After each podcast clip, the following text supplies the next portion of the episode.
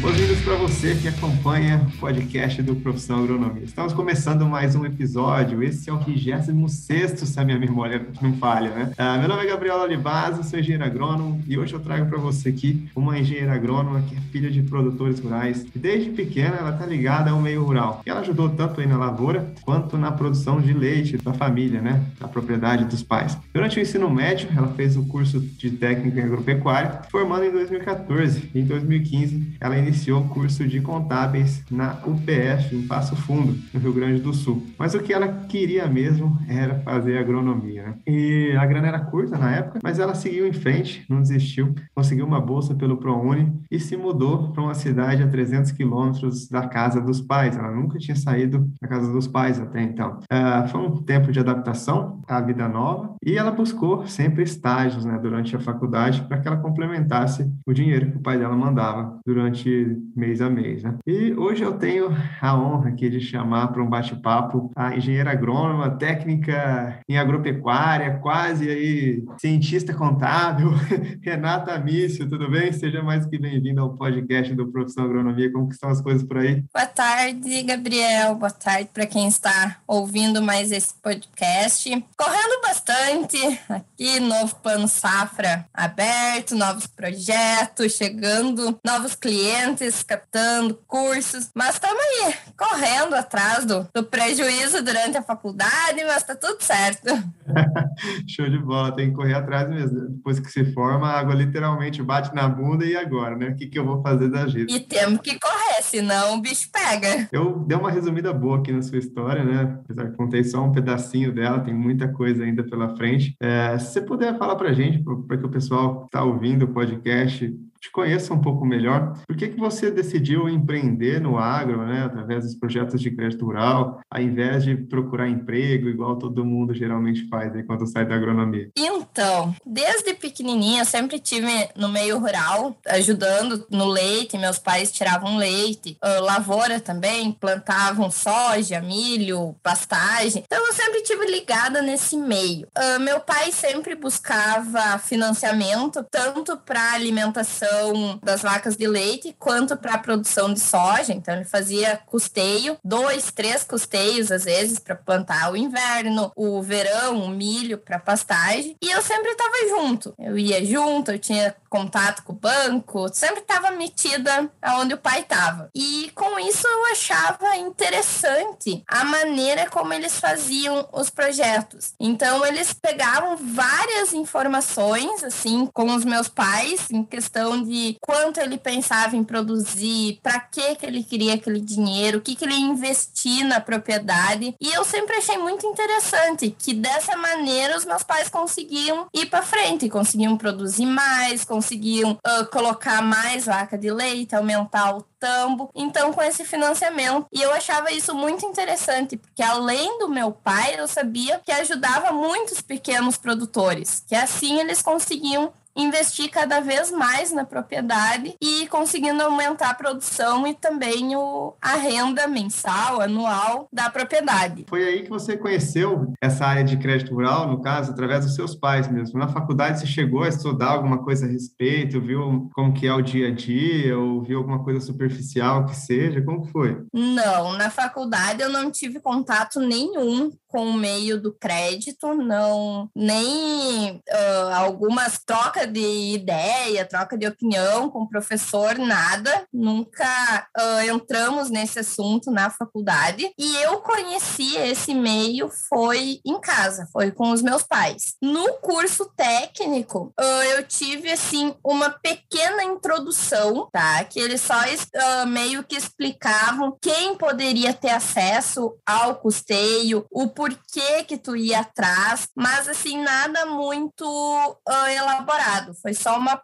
pincelada. Então, o meu uh, maior contato mesmo foi em casa, indo atrás dos meus pais, enquanto ele estava na cooperativa, nos bancos, eu sempre estava junto. Show de bola. E por curiosidade, você veio para o meu treinamento, foi através do, do Ângelo, não foi? Se não me engano, que te indicou? Ele era. Isso. A família dele é de produtores rurais também, né? Os pais dele. É de produtores. são próximos aí de, de propriedade? Os pais deles são vizinhos aqui aqui dos meus pais, é bem pertinho, dá cerca de um quilômetro assim de distância. E o meu pai, ele é muito amigo do pai dele, desde infância, assim, saíam juntos, faziam festas juntos. E eu conheci o Ângelo também de pequena, mas assim, eu nunca tive um contato muito próximo também, pela diferença de idade também. E ele foi embora quando eu comecei o técnico aqui na Campina, que eu comecei a interagir mais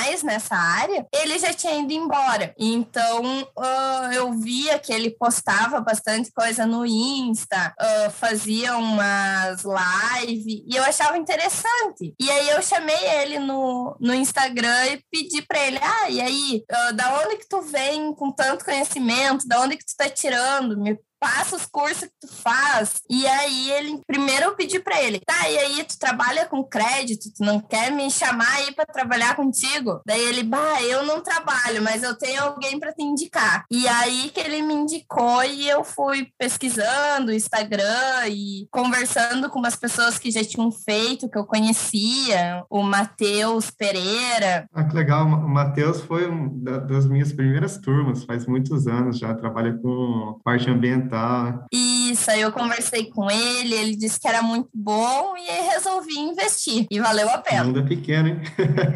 Show de bola. E aí você começou fazendo os projetos para os seus pais. Eles pararam literalmente de pagar os projetistas, começaram a pagar você. ou, ou não? É, os pais é na faixa. Os. É? primeiros não. os primeiros ficou aquela coisa. Vamos ver se vai dar certo, vamos encaminhar, se aprovar eu te dou um pouquinho, mas eu ainda não tinha estipulado questões de valores, assim, nada. Eu estava fazendo para pegar experiência e também para mostrar que o que eu estava fazendo também dá certo. Por mais que eu tinha o mínimo de experiência, eu sabia o que eu estava fazendo. E aí eu comecei a fazer para os meus pais. Aí meu segundo projeto foi para o meu namorado, que também é agricultor. Eu fiz para ele. Aí do terceiro projeto em diante, eu comecei a cobrar. Que aí começaram a vir pessoas de fora, eu comecei a, a ir atrás, ia no banco, dar cara a tapa, uh, chegar nas propriedades, conversar, mostrar o que eu sabia fazer. E assim foi vindo, foi aos pouquinhos, foi chegando, não só projetos. Uh, eu comecei a fazer CAR também, DAP também para pequenos produtores. Então, aos pouquinhos eu fui mostrando o que eu conseguia fazer e eles foram vindo, um indicando para o outro e por indicação, hoje, graças a Deus, já tem uma gama bem, bem boa de clientes. Pô, que legal, você mencionou, você começou a fazer DAP também, é que de um tempo para cá a iniciativa privada pode emitir também, né? Acaba que, pode. que é uma, uma mão na roda, né? Acaba que você acaba atraindo produtores rurais para o seu colo ali, literalmente, porque você já vai emitir um documento que ele precisa para ter acesso ao crédito, né? Exatamente. Primeira pessoa que eu conheço que me fala isso, está emitindo DAP. Até legal tocar nesse assunto, porque é um pouco desconhecido, né? Geralmente é matéria, pessoal de sindicato que emite. Como que está sendo essa experiência aí? Você não cobra para emitir a DAP? Cobra? Como faz? Eu não cobro para emitir a DAP. É um documento que a gente, por lei, a gente não pode cobrar para fazer a DAP. E faz, acho que um ano e meio, dois anos no máximo, que uh, a gente começou a poder também emitia DAP, que antes era somente Emater e sindicato. Então, agora, recente, ainda até tem muitas pessoas que não sabem que a gente pode emitir e procuram Emater, procuram sindicato. E então, quando eu soube que até foi pesquisando e fazendo, conversando assim com o pessoal da Emater, que eles me disseram: olha, como tem muita procura aqui pela DAP, uh, tu pode fazer. É um serviço que tu pode adquirir e tu, com isso, tu vai conseguir captar mais clientes também, porque é um documento que tu vai precisar pedir para os teus clientes e assim tu já consegue fazer. E aí eu comecei a, a conversar mais sobre isso, pesquisar, entender como faz e faz uns quatro meses eu comecei a fazer. Aí eu já, já adquiri mais esse, esse serviço que eu ofereço ofereço. E aí, vários produtores vieram uh, para fazer a DAP, porque o sindicato e a Emater estão demorando muito para fazer. Eles demoram, assim, às vezes uma semana, 15 dias. E eu, no mesmo dia, eu já consigo entregar. Legal. Eu entrego já, faço ali, no máximo no outro dia eu já consigo encaminhar para o produtor. Então, isso também beneficiou bastante a captação de clientes. Legal. E só para aprofundar um pouco mais, como foi esse processo para você conseguir emitir a data? Você teve que se cadastrar em algum lugar? Como que você teve essa autorização, entre aspas, aí? Sim, eu tive que ir na Emater, aí eu fiz um cadastro né, pela Emater, eles fizeram o meu cadastro, tá? Aí uh, lá tu entra, é um sisteminha que tu tem junto com a Emater, tá? Eles te dão um login e uma senha e tu leva os teus documentos básicos, o CPF, RG, o CNH, a RT e a carteirinha do CREA. Aí eles fazem o teu cadastro, te dão uma senha e tu assina um termo de responsabilidade que tu não vai cobrar de nenhum produtor, que é um serviço que não pode ser pago, tanto não pode ter lucro com isso. E assim, em dois dias, o meu levou dois dias para ser aprovado, que daí vai para Emater, o meu, ah, no caso aqui em Espumoso, vai lá para Porto Alegre, que é a central, e ali demorou dois dias, já voltou, e aí a partir dali tu já tem acesso ao sistema e consegue gerar os documentos. Oi, galera, vocês estão ouvindo esse podcast, isso aí aí é uma puta,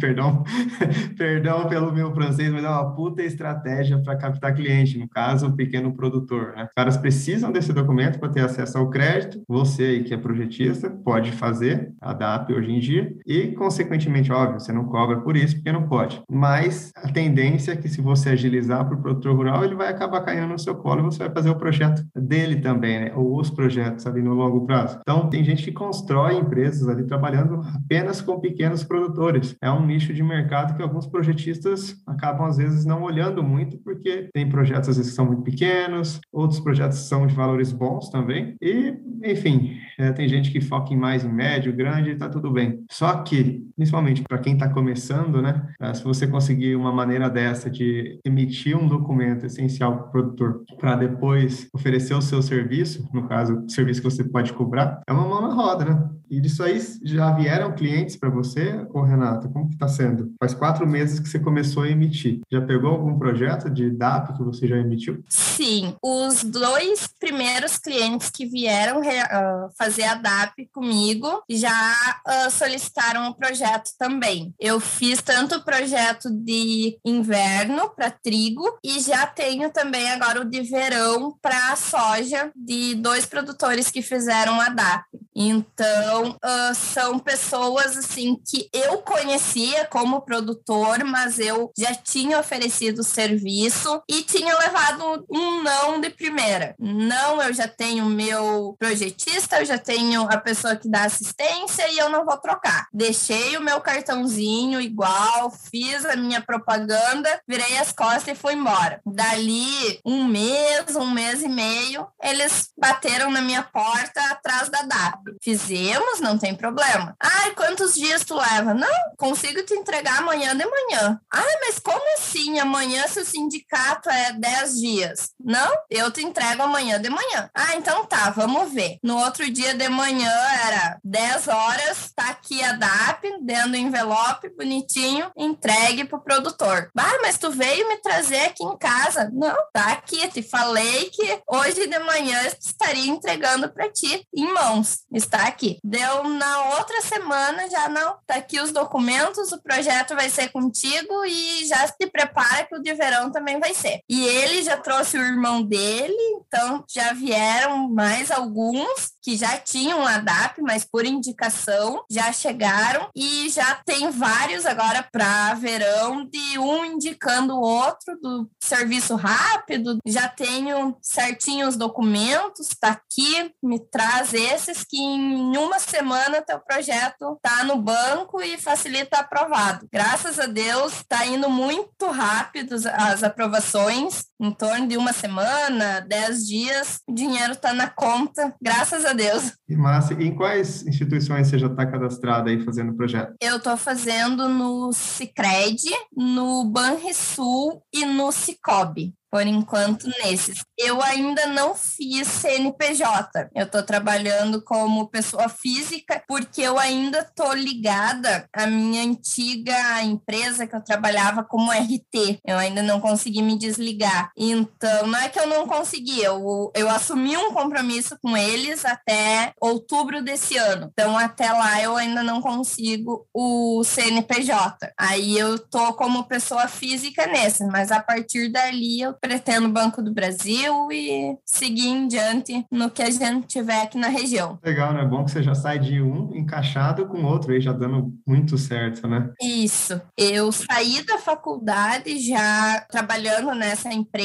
e um mês depois de formada eu assumi como RT na empresa e aí eu assumi o compromisso de dois anos como RT. Então vai até outubro desse ano daí como RT. Aí posterior eu pretendo seguir só no crédito rural e, e ser minha própria chefe. Legal. E no, assim, no decorrer dos dias, conforme você foi pegando projetos de fora da família aí, deu aquele friozinho na barriga, aquele medo assim, será que eu dou conta? Com certeza. Bastante medo de, bah, será que vai aprovar? Será que vai ficar voltando, indo, voltando? Vai dar certo? Tô pedindo os documentos corretos. Será que é isso mesmo? Mas, assim, das pessoas de fora, eu tive um projeto só que foi e voltou por conta de uma matrícula, que aí não foi questão minha, assim, foi questão que o produtor trouxe a matrícula errada da terra. Então, deu esse probleminha, mas foi resolvido rapidinho ali e foi aprovado. E o restante eu fiz até hoje 37 projetos e todos, graças a Deus, foram aprovados assim muito rápido. Mas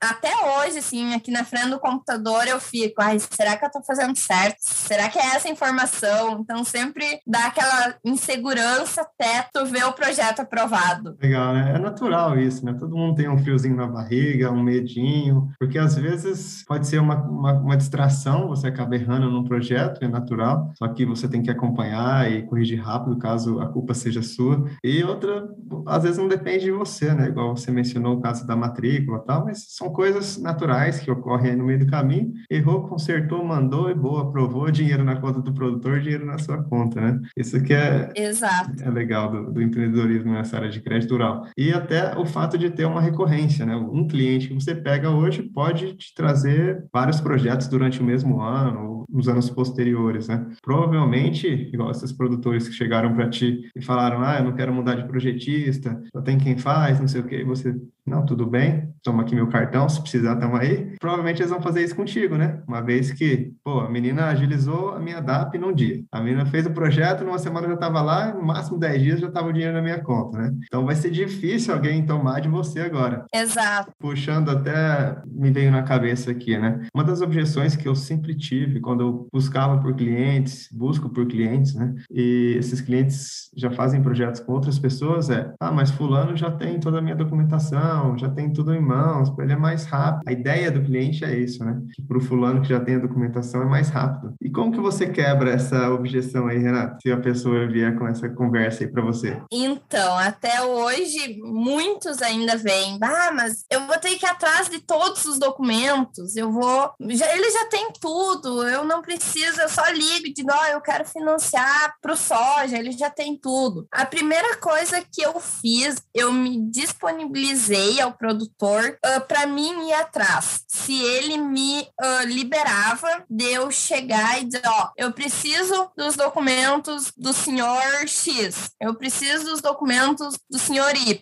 Se o senhor me autoriza a fazer isso, eu consigo as informações básicas que eu preciso para o projeto ou para fazer o teu cadastro e você não precisa ir atrás de nada. Ah, mas como que tu consegue isso? Como que tu vai fazer para mim não ficar de mal com fulano? Eu não vou chegar no fulano. Eu vou ir no banco. Ah, porque aqui na minha região a maioria é do Sicredi. Então eu tenho uma relação muito boa com o pessoal do Sicredi aqui. Já me conhecem também há, há anos. Então eu chego no banco e eu pergunto: ah, tu consegue me disponibilizar o, o projeto anterior do fulano? Ou o cadastro do ciclano, porque ele vai começar comigo agora. E eu tenho essa relação no banco que eles me dão as informações básicas para mim iniciar o projeto com ele. E quando o produtor me autoriza a fazer isso, eu busco o cadastro, eu faço o cadastro dele e eu corro atrás dos documentos. Eu cobro posterior isso, mas eu busco todos os documentos necessários e faço. E aí após eu entrego para ele projeto pronto, só para assinatura e vou, e claro, cobro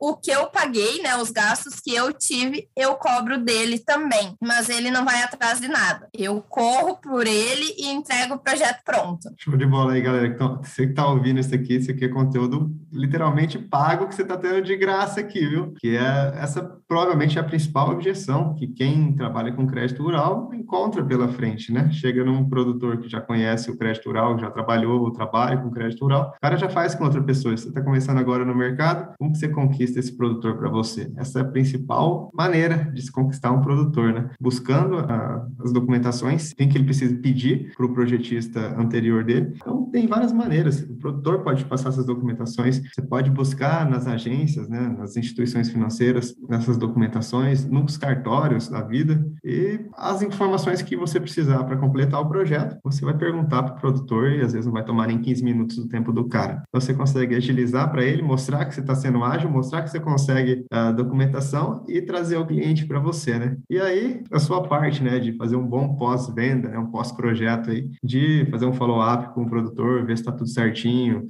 é, próximo da época de vencer o projeto, né, oferecer de novo crédito, manter o contato com o produtor para que você mantenha ele aí no longo prazo. Então, isso aqui é ouro, galera, é ouro mesmo, por isso que eu estou ressaltando esse ponto aqui. E, Renata, nota 10, nota 10 mesmo. E me fala uma coisa, qual foi a sensação aí de usar o seu CREA pela primeira vez como empreendedora? Medo, primeiro sentimento.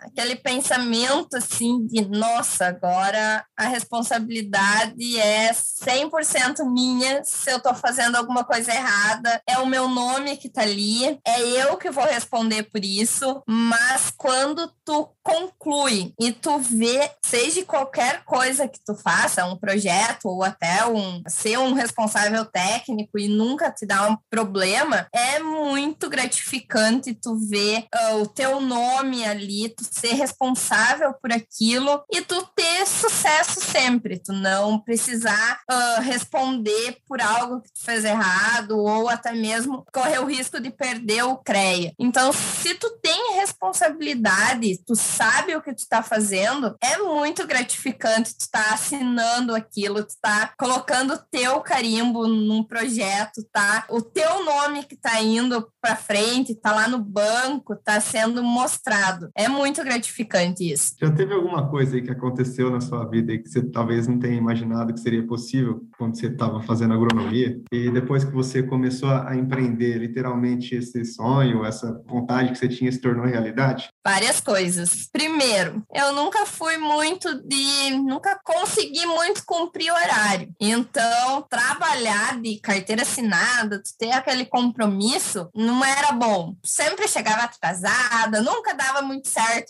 os meus horários. Então, quando eu comecei a empreender, ter os meus horários, uh, trabalhar da onde eu quiser, foi um sonho que eu realizei. Ter o meu escritório aonde eu bem entender, seja dentro do carro, na lavoura ou em casa. Foi muito bom. E assim, ó, tu vê que tu tem dinheiro sempre. Tu não precisar, final do mês, para te receber aquele teu salário, que é aquilo ali com vários descontos, que se tu paga aluguel, tu paga o teu aluguel e acabou. Isso também é muito bom. Que tu tá ali, tu tá fazendo, tu faz o teu trabalho em 15 minutos ou uma hora que seja, e tu ganha pro que tu tá lá trabalhando 30 dias e 8 horas por dia. Então, isso ah, foi um sonho assim realizado, fazer os teus horários horários, tu trabalhar quando tu quiser, o tempo que tu quiser e tu ser recompensada por aquilo ali da mesma forma que tu estivesse trabalhando oito horas por dia, 30 dias no mês. Realmente, né? Essa questão de ter essa liberdade, de quando você vende o seu serviço, você às vezes consegue executar muito rápido, conseguir faturar alto é, e não ficar preso né, naquela carga horária de CLT, literalmente, é outro nível de jogo, né? E, inclusive, ontem, coincidentemente, eu estava vendo, eu vi uma frase na internet que fala, o cara falava, cara, eu prefiro me matar de trabalhar 24 horas por dia para mim do que ser um escravo das 8 às 6. Eu fiquei pensando naquilo, cara, comparando assim, pô, cara, 24 horas por dia você não consegue porque você, tá, você tem que dormir, mas o dia inteiro você, você consegue, né? E realmente, né? São duas coisas totalmente diferentes que te dão sensações totalmente diferentes, né? Eu puxo muito a sardinha do empreendedorismo por causa disso, cara. Liberdade,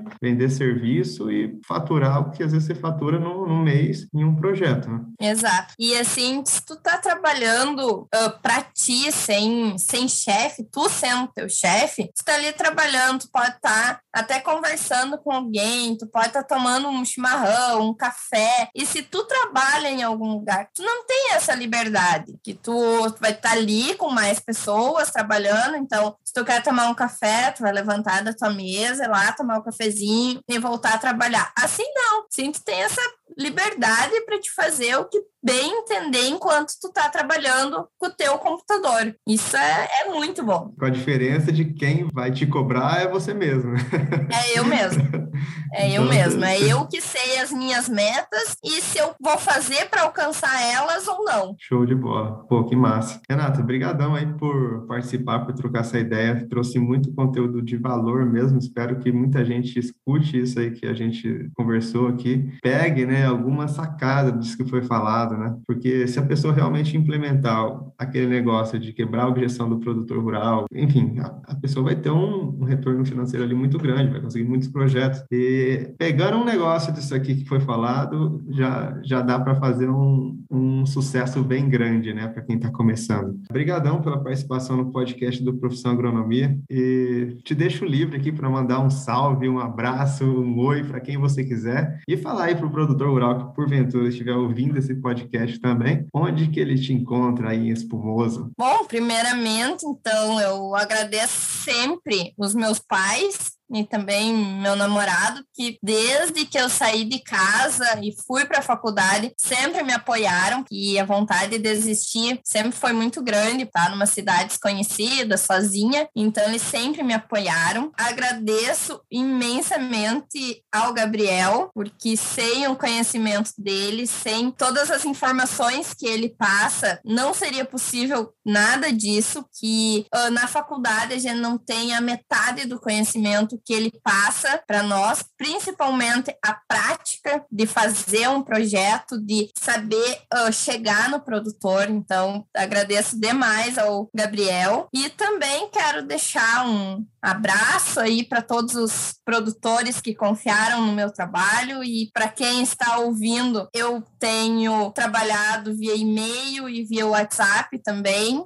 Então, não necessariamente a gente precisa ter o contato pessoalmente, mas consigo trabalhar também. E me encontram no Instagram, renata.mício, mício com dois S. No Facebook também, renata.mício. E tem todos os meus contatos de e-mail e telefone, tanto no Face quanto no Instagram. E estou sempre à disposição para que precisar em questão de dúvidas e também fazer alguns projetinhos. Show de bola massa demais. E aí, galera, espero que vocês tenham curtido tanto que eu curti gravar esse episódio. Compartilha aqui com o seu colega engenheiro agrônomo, técnico agropecuária, seu colega que é do agro aí, tá? Que precisa desse conteúdo. Siga aí nosso podcast nos agregadores como Apple Podcasts, Google Podcasts, Spotify, no Anchor. E você me encontra nas redes sociais, arroba Profissão Agronomia, no Instagram, no Facebook, no youtube.com Profissão Agronomia. E vale dar sempre aquela conferida também no website profissionagronomia.com.br. Um grande abraço, vamos para cima e muitos projetos para todos nós.